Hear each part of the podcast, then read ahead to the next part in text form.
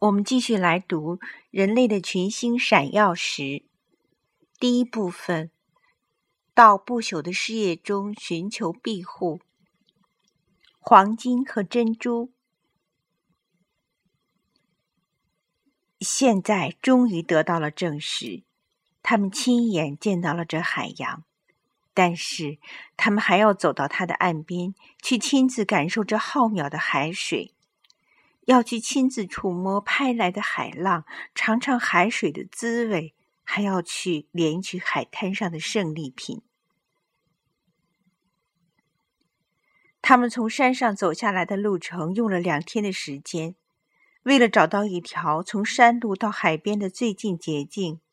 巴尔沃亚把队伍分成了若干小组。在阿隆索·马丁率领下的第三组首先到达海滩。这个探险小组的全体成员，甚至连一般的士兵，全都充满追求功名的虚荣心，渴望着不朽的名声，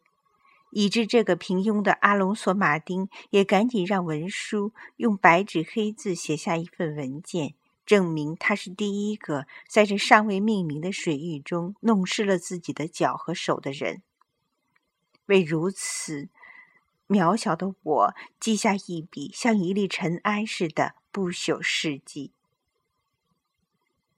这以后，他才向巴尔沃亚报告，他已到达海边，并且已用手接触过海水。巴尔沃亚又立刻为自己想出一种新的慷慨激昂的姿态。第二天刚好是九月二十九日的米迦勒节，他在海滩边出现了。随身只带着二十二名同伴，为了使自己像圣米迦勒一样全身武装，在庄严的仪式中占领着新的海洋，他没有急急忙忙走到海水中去，而是俨若这海水的主人和受供者，坐在一棵树下休息，神气十足的等待上涨的海水把海浪轻轻拍到他的脚上，好像一条顺从的狗用舌头。舔舔他的脚，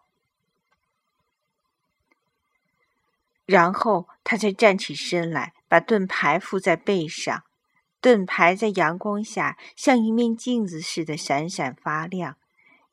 一手握着剑，一手举着那面有天主之母图像的卡斯蒂利亚旗帜，走入海水，一直走到海浪拍击他的两宽。才全身浸泡在这一陌生的一片汪洋之中。接着，巴尔沃亚这个从前的叛乱者和亡命之徒，现在是国王最忠实的仆人和凯旋者，向四面挥动着旗帜，一面高声喊着：“卡斯蒂利亚莱昂亚拉冈的尊贵而又伟大的君主费迪南和胡安娜万岁！”我要以他们的名义，为卡斯蒂亚王室的利益，去真正的、永远的、实实在在的占领这里的所有海域、陆地、海岸、港口和岛屿。我发誓，无论哪个亲王或者船长，不管他是基督教徒还是异教徒，也不管他是什么信仰或者什么地位，只要他胆敢对这里的陆地和海洋提出任何权利，我就要以。卡斯蒂利亚二王的名义进行保卫，因为这里的陆地和海洋现在已是二王的财产。只要世界存在和最后审判的那天之前，就永远是他们的财产。所有这些西班牙人都重复了这样的誓言，他们的宣誓声压过了海浪的声，海浪的笑声。现在，每人又都用嘴唇舔了舔海水。文书安德烈斯·德巴尔德拉瓦诺再次记录下这一幕占领仪式，用下面的话结束他的文件：这二十二人以及文件撰写人安德烈斯·德巴尔拉瓦诺德瓦拉拉瓦诺是用自己的脚踏进这南海的第一批基督徒。他们每人都亲手。试过这里的水，并且用嘴尝过，为的要弄清它是否像其他海里的水一样是咸水。当他们知道确实是咸的海水时，他们齐声向上帝感恩。伟大的事业已经完成，现在就要从这英勇的冒险行动中得到实惠的好处。这群西班牙人从一些土著人那里缴获或者换来一些黄金。不过，在他们的胜利喜悦中，还有一件新的意外好事在等待着他们。这就是在附近的岛屿上可以找到许许多多的珍珠。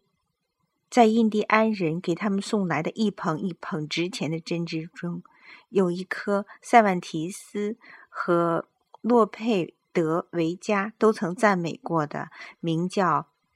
佩莱格里纳的珍珠，因为它作为一颗最漂亮的珍珠，装饰在西班牙和英国国王的王冠上。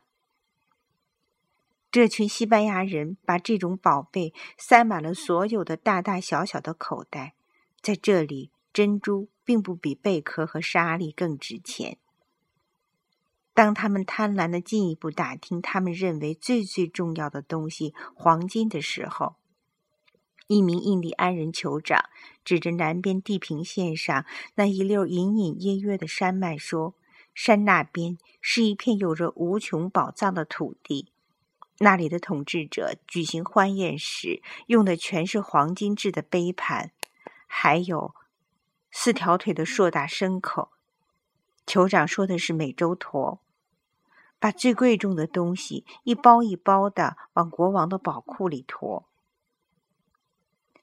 他把这个大海南边山背后的国家的名字说了出来，听上去好像是皮鲁，声音悦耳却又非常陌生。巴尔沃亚凝望着酋长那只伸开的手所指的远方，